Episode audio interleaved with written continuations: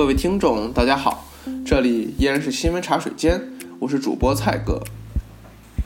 我是主播麦克。呃，这一周呢又发生了很多事情啊，但是呢，我们最瞩目人心的应该还是赵薇事件。但是赵薇事件呢却又非常有意思，它虽然掀起了轩然大波，但是它却没有特别多的信息在网上供大家参考。那么这么一种矛盾的这个热点话题，又是一件什么样的事儿呢？那麦哥，你要不先给我们说一下，这赵薇事件到底是一个怎么回事儿？行，好的。赵薇事件是这样的，一开始是今年的四月二十五号，赵薇微博公布了她所参与的电影《没有别的爱》主演的名单，里边包括了台湾的导演戴立忍以及日本的演员水原希子。但是呢，她一公布这个名单之后，就立马受到了网民的一个抵制。为什么呢？因为大家把大力眼以及水原希子过往的经历慢慢的深究，居然发现大力眼他是支持台独的，并且有参与那个反服贸的这么一个游行。然后日本的演员水原希子呢，他是之前是有曾经参与一些不当的一些行为，就是有辱辱华，就是侮辱。啊，我们祖国的这样的一些行为在里边，所以，嗯，网民对两位那个演员进行了一个抵抵制。随后呢，在呃事情随着事情的一个发酵，在六月二十七号，赵薇就是啊发微博与戴立忍以及水原希子一块合影，更加的惹怒了网友。随后呢。赵薇方面微博回应说是，其实戴立忍并没有台独，然后水原希子也并没有啊在政治方面有一个很坏的一个立场。整个事情就是到最后呢，闹到了从娱乐娱乐圈的一个层面，闹到了那个政治层面。为什么呢？因为在七月六号的时候，共青团中央官方微博发表了一个文章，就梳理整个事件的一个过程。最后呢，居然被新浪微博给删帖了。这简直就是对博党的一个一个充分的一个蔑视嘛！虽然说是平时你晒一晒随便的一些水军呢的一些呃帖子倒还可以，你居然都在大太太岁头上碰土了。这事情闹大了之后，在七月十四号啊，中国的国防报评论文章将赵薇这个事件定性为底线是不可触碰的。态度必须受到抵制，然后呢，舆论的一个导向已经是很明确了啊，就是说主流舆论的导向是很明确的，所以在第二天，也就是七月十五号，呃，电影没有别的爱的官方微博声明，撤换了男主演代理人，然后为那个用人失察向网民道歉，整体说来是这么一个事情，就是说由赵由就是用人不当所导致的这么一个风波啊，然后。我们其实，嗯，我我想我想听一下蔡哥你是怎么看这么一个事情？嗯，这件事情呢，我觉得其实中间应该说是跌宕起伏吧。但是我觉得最有意思的呢，应该就是说为什么咱们的官方的一些微博和媒体，就比如说共青团，它会遭到删帖的这么一种情况。我觉得这是一个呃很可笑的事情啊，因为毕竟咱们国家的主体这些官方的宣传渠道。肯定是代表咱们国家形象，代表国家咱们国家一个态度的一个窗口。那如果这些窗口都被新浪微博删帖的话，那么我们就很难去说这些窗口还能否就是说整个代表了我们现在官方的一个形象、一个态度呢？这个就是存疑了。所以说这个事情本来是一个很简单的一个。事情，它是属于娱娱乐圈里边的一个事情。一般类似于这样的一些八卦啊，什么各种诽谤啊、谣言啊之类的，就是说娱乐圈里边的一贯方法就是删帖，因为有资本嘛，有钱嘛，就可以让人去做这么一些事情。包括啊，不仅是网络上，以及在地方电视台等方面各种传媒都可以用这样的一种一般的传统的方法去啊去做。包括所以说，赵薇事情在那个发生之后。呃，电影片方也是采用这么一种方法去做的，但是发现，嗯，居然把团中央的那个微博也给删了。越删呢，网民就越抵制，因为近段时间包括那个南海以及那个对台独等方面的，就是整个事件演的比较烈嘛。然后，但也网民可能里边也掺杂了一些啊比较激愤的一些爱国情谊在里边。所以整个事情上呢，其实赵薇是想，赵薇方面是想删帖，但事实上，啊反而是引火烧身了。所以到最后，官方就是发声，就是中国的国防报发声，呃，底线是不可触碰的，台独必须必须抵制。终于呢，这个片方就必须得跟随这个舆论的一个导主流舆论的一个导向，陈把那个主演给撤换了。啊，其实里边牵涉到很多的东西，包括里边的干系演，比如说赵薇，然后大力演，然后包括日本的演员水原希子。然后，这个电影的片方以及那个呃，共青团团委党啊，共青团委中央以及国防报啊，以及网民网民这样的一些各种错综复杂的一个关系，其实总体来说就是以那个赵薇为代表的，就是说啊要删帖，然后说 OK 我的演员是没事的。那么另一方面的话，就是网民以及官媒说艺人必须也应该有。这么一种，嗯，政治立场不能够丧失，所以最后呢，赵薇妥协了。但是其实我们通过一个这么一个事情，就是，呃，可以发现很令人惊讶的一件事，就是说赵薇她作为一个明星，居然是可以控制舆论了，不管是不是他个人的一个力量啊。或者说他们这么一个团体一个力量，他居然可以控制舆论了，可以把官媒的一些发声给给删帖了。我觉得这是非常令人惊讶的一件事情。所以呢，这个后果其实，啊，相当于是否认了官方的这么一个权威的这么一种一种声音在里边。所以后面的下场是很糟的，就是第二天他立马就把那个呃主演给撤换了。所以，其实我们从这么一个事情，嗯。蔡哥，你是怎么看的？就是说，关于这个呃舆论的一个引导啊，包括民意啊，以及那个电影明星的一些一般的那个公关手段等方面。我觉得可能对于公关手段来说呢，那么很明显的这些媒体好像并没有掌握应该是现代的公关手段，那么还像是过去一样通过控制信息扩散的方式。我觉得这种方式已经比较古旧了。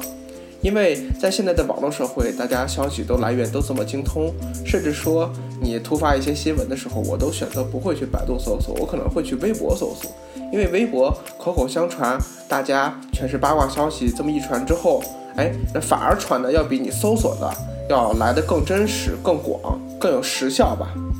所以说，我觉得现在这些公关公司呢，可能还没有掌握一个到底怎么一个宣传的方式。就比如说之前的知乎事件，也是当时的呃某公关公司嘛，想利用水军来把这个呃整个舆论带回来。但是呢，其实我觉得这个方法是可以可行的，但是他们自己出现了纰漏啊，那就没法说了。那但是你对于这种古旧的通过控制舆论的方式去做，我觉得还是。不是很可取的，而且再说回这个资本啊和这个舆论方面，我觉得资本其实本来就是应该是控制舆论的，因为它这些媒体它本来就是为了盈利它才成立的，盈利的话，那么肯定就要涉及金钱，那么对于他们的大股东来说，肯定是支持他们。继续运作下去的一个基石，所以说他们必须要讨好大股东。我觉得这一点不仅仅是在媒体中，其实在我们正常的商业公司的这些运作当中也是能看见的。这好像是叫做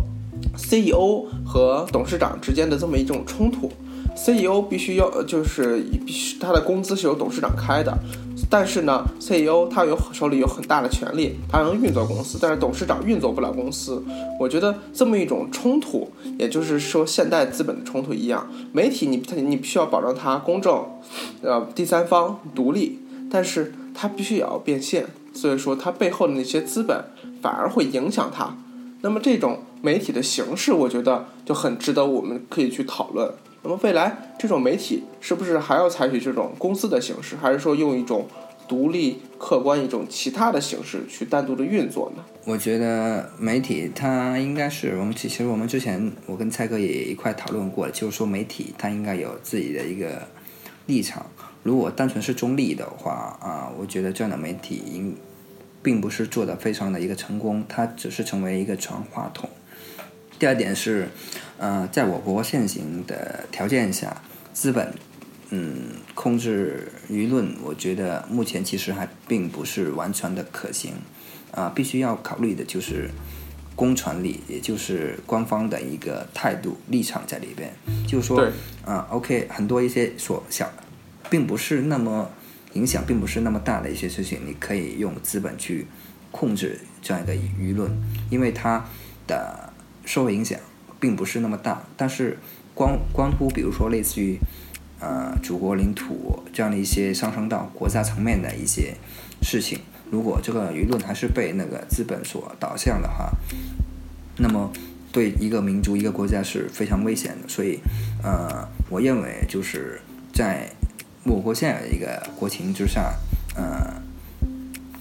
资本控制控制舆论，它应该是有一个度，应该是在一个呃共有的或者说主流的这么一个舆论的前提之下，嗯，进行它的这么一个变现，嗯。第三个是我想问一下，蔡哥，你是怎么看待就是舆论？就是娱乐明星，他是个人，他是否应该有一个政治的一个立场，或者说他的政治立场，呃的对错的一个标准，你是你是怎么看？其实呢，我觉得任何人他都是被允许有政治立场，这也是每个人自己的权利嘛，对吧？但是呢，嗯，在这件事情上呢，我觉得这个政治立场，它确实违反到了我们国家的法律，因为我们国家的反国家分裂法规定。任何支持台独或者说有意想进行台独的情况，这种情况呢都是违反法律的。所以我觉得你如果有个人的政治立场，那么很好，那你可以有，但是你就不要跟大陆接触，不要说来大陆进行你的商业活动，因为如果你想继续做台独的话，那么你肯定违反了咱们大陆的法律，对吧？呃，但是呢，如果你要想。去就是在我们国家继续呃投入的我们国家这么个大市场的话，那么你就应该说是呃呃把自己的政治立场抛开，或者说完全摒弃自己的政治立场，因为这是一件跟法律有关系的事情。但是比如说呃你就比举个例子拿美国来说，一个明星到底是共和党还是民主党，我觉得这其实并没有关系，对吧？但是主要不做违反一个美国明星，不做违反美国国家政府，不会去比如说通敌卖情报，不做这种事情，我觉得美国人民都是可以接受的。言论当然是自由的，但是你违反国家的法律的事情是不可以容忍的。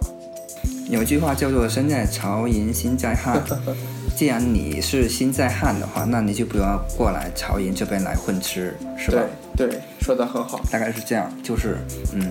所以说，啊，我觉得大力演经过这么个事情，其实，在至少在大陆内陆，我觉得他的那个演艺事业基本已经废了，只能回台湾去做，因为没有人再会敢用他了。一用的话，OK，全都给被扒出来了，最终造成的损失是投资方的。所以，呃，我觉得他在大陆的一个演艺生涯基本可以到告一段落，或者说是。基本可以结束了。嗯，但是我觉得这个再牵扯说回来啊，那么我觉得还能扯到一个问题，就是说我们评价一个演员，呃，会因为这些政治立场等的事情来牵扯改变我们心中对他评价吗？还是说对于演员来说，那我们只应该用他的演技来对他进行评价？我想说的一个问题就是，我们本身是有立场的，就是说，比如说，OK，我是内陆的。或者说我是朝营的，那我本身就是站在这一方的。我们本身已经有立场了，我们以这么一个视角去看看待，跟我们相同或是不同这么一个立场的人的话，这个评论或者说这种视角的话，啊，并不是那么的一个中肯。我个人的观点就是，一个艺人或者说一个娱乐圈里边的人，在国家利益的面前，应该是有政治。立场的，并且应该持有正确的一个政治立场。这个正确与否的话，嗯，就我国目前现有的情况来看，就是祖国的大一统局面。嗯，对，这是我的一个观点。因为钱学森他本原来他说过这么一句话：科学是没有国界的，但是科学家是有国籍的。所以我觉得也可以套用这么一句话来说：演艺或者说娱乐，它是并没有国界的，但是艺人他本身是有一个国籍或者说一个身份的一个归属的。嗯，呃，那能不能我这样理解？就相当于，比如说他如果去拍片子，或者说是从事一些商业活动的时候，那么如果他还抱有违反大陆法律的这么一种想法的话，那么。我们应该不允许他进入大陆，或者或和进进行和大陆有关联的这些商业活动。但是如果他演的某一部电影，比如说演技非常好，确实值得称赞的话，但是我们也应该称赞，因为这二者应该来说是分开来评判的。嗯，对，对，可以可以这样理解。你从专业或者说职业的一个角度来看，评判他是可以的。但是，呃，从另外一个角度，就是说上升到，比如说。政治层面这样的一些角度去评判的话，它确实是应当被否否定的。另外还有一个就是艺人的话，他作为一个公众的一个人物，他跟可能跟我们知名度不高的一些普通人他并不一样。啊，如果你艺人也可以，就是类似于比如说一人吸毒、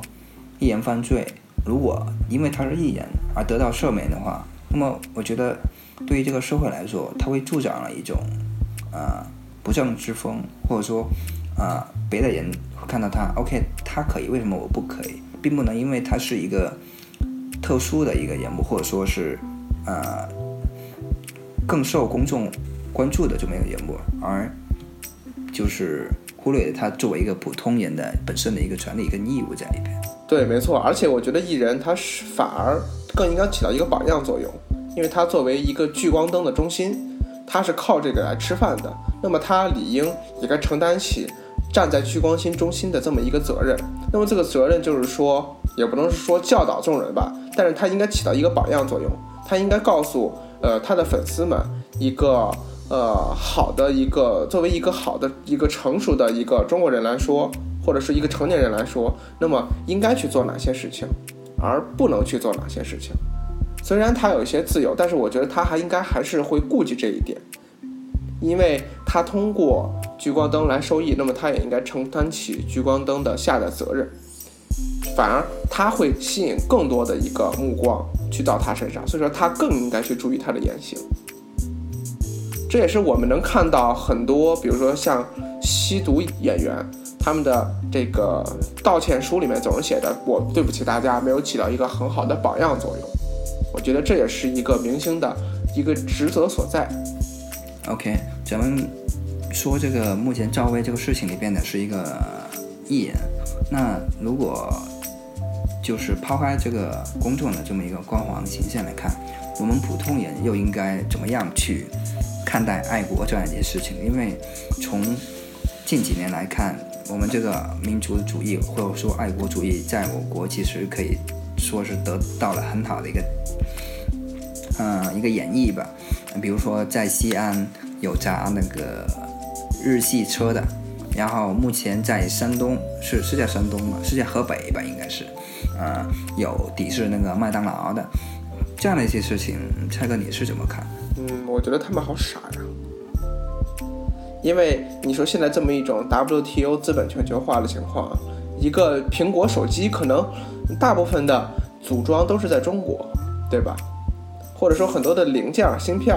比如说你都是台湾产的，那这样说起来，那你呃到底应不该应不应该用苹果手机呢？虽然我觉得支持国货是一件呃是一件好事吧，但是我觉得你也并不能因为这样就大家全去买国货。如果现在大家都不用 iPhone 了，全去改去用小米了，那么我觉得对于小米来说也不是一件好事，因为它缺少了一个正确的市场来对它的产品进行导向。那么它未来可能就说，哎，你看我有这么多脑残粉，所以说我不需要用心去设计产品，我就可以卖的呃卖的非常好，可以赚很多钱，这也是不促进他们成长的一个方式。这是首先对咱们国内的这些企业来说的。第二个，对于这些个人来说，我觉得他们也很傻。呃，俗话说得好嘛，中国人不打中国人。可是你打砸抢了之后，抵制的却全是中国人。你抵制了麦当劳，麦当劳无法正常运行之后，那么麦当劳的员工他吃什么喝什么，他的工资谁来开？而且好像据我所知，呃，肯德基、麦当劳应该是承包制的吧？应该是个人承包下来。那这个承包下来，这个经理，那他该怎么办？他也是中国人啊！你这样一下断了他的生计。假设他上有八十岁老母，下有十几岁的小孩儿，这么十几张口，全家都靠他一个餐厅养着。可是大家却又在极其亢奋的爱国情绪之下断了他的生路。我觉得这实在是欠欠缺考虑的一个想法。呃，我挺想说的是，我因为我现在正在美国读书，我发现美国人特别爱国。当然，我并不是说咱们国家的人不爱国呢，毕竟打砸抢也是一种极端的。不应该被推崇的爱国表现了。我发现美国人就特别爱国，他们特别喜欢把国旗做成各种衣服穿在身上，就是国旗图案的衣服。然后呢，他们也是说，不是有个笑话说嘛，说这个呃，美国人一听到国歌就要站起来，所以说你只要在他上上厕所的时候一放国歌，他就必须停止上厕所，站起来，然后致敬。当然了，这是一个笑话啊，肯定是假的。但是我觉得也能体现出美国人对于国家的这么一种热爱。但是我发现他们的那种热爱是真正的发自内心的那种爱，而不是说我不允许那种用其他国家的这种方式来抵制我爱国的这么一种呃个个就是来反对爱国。他会觉得我用过其他国家的东西，并不一定就不爱国，对吧？嗯嗯嗯。我觉得这是大家的一个逻辑上的一个问题。嗯，对，确实这样的。你刚刚说起那个苹果手机，我之前看新闻说杭州有一家公司，说是谁不用苹果手机，可以有一个奖奖奖励。我觉得，嗯，挺不可思议的。因为，嗯，苹果手机现在进入中国已经有很多年了啊，并不是说你单纯抵制某一个产品，就蔡哥刚才你所说的，OK，我抵制苹果，我就表明我爱国，并不是这样的。嗯，这样，而且再说回来啊，呃，我觉得你就算抵制了苹果手机，然后呢，可能苹果这个公司就假设它真的不行了，那它不行了之后，呃，如果那么你只能买替代品嘛，或者说你要买国货呢，就买小米、魅族、华为，对吧？可是这些手机你用了确实不爽，但是你还硬撑的打一个爱国的旗号去用一些。可能会让你用的体验度并不如苹果这么好的手机，我觉得这有这有有一点怎么说呢？呃，打肿脸充胖子，硬把爱国的这个口号往身上套。我觉得你要真爱国，你不一定非要表现出来，大声的高呼“我就是爱国的那个人啊”，你没必要这样。你可以在平常每件小事做好，对吧？嗯，关于这个国产机跟那个国外的一些。机子它的好坏咱们就不予评论，因为个人有个人的一个偏好嘛。我们想说的是，就是，嗯，你如果真的是爱国，就应该拿出一个更为正确、切实的一个行动来。比如说，OK，你去东南亚，你去欧美，你去美国旅游，你出国旅游，你表现的更为文雅一点，不在公共的那个场合进行一个大量的一个宣宣扬，给。外国人一个更好的一个形象，我觉得就比你自己口口声声说我爱国，然后打打砸更这样的一些行为要来的更有利的多。对，没错。我觉得你最大的爱国呢，就是说不一定把爱国体现在嘴边，但是把爱国做到手，做到实处。嗯，说的非常不错。OK，那今天晚上咱们关于这个事情。爱国以及教威的这么一个事情，呃，暂时可以告一段落。蔡哥，您看呢？嗯，好的，没问题。那如果你喜欢我们的节目呢，欢迎点一下订阅，因为这是最快第一时间收听到我们节目的方式。如果你觉得我们好，可以给我们点赞；如果你觉得我们哪里出现了问题呢，也可以在我们的节目下面留言。你的每一条留言呢，我们都会一一看过，并且会积极回复的。当然了，如果你是从 Apple Store 上面听收听到我们节目的话呢，那也希望你打一个星。当然了，最好是五星，这也是对我们节目的一种支持。我们听到你们的声音之后，也会更加积极的把我们的节目做得更多，做得更好。那麦哥，要不今天晚上咱们就先这样？嗯，好的，那各位听众再见，拜拜。